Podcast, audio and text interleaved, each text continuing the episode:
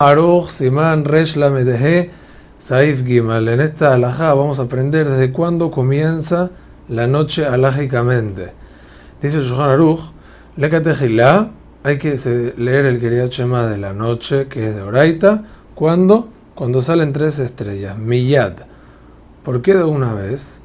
Porque es verdad que se puede leer Shema toda la noche porque es Kriyat Shema de la noche. Sin embargo, hay un concepto de Serizim Akdimim y uno tiene que mostrar su emoción por la mitzvah y leerla, es decir, el Shema en este caso es leer, leer antes, lo antes posible, apenas salen tres estrellas. Lo mejor es decir, como dijimos, apenas anochece, pero de no ser así, de no decir apenas anochece, hay un inián de decir Shema antes de Hatzot, de medianoche, porque Jamim instituyeron que no se puede decir después de Hatzot, no es que, vamos a ver, no es que no se puede, pero es mucho mejor decirlo antes para que la gente no se equivoque. Si no dijo antes de Hatzot, Abar el Dibren Jajamín, pero cumple la misión de Oraita hasta Alota Shahar.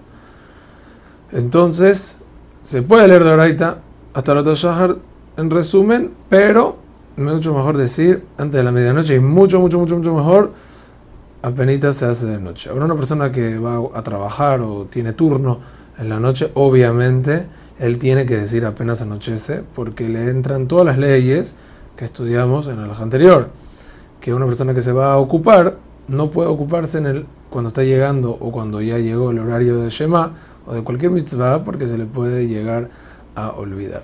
Hazak Ubaruch.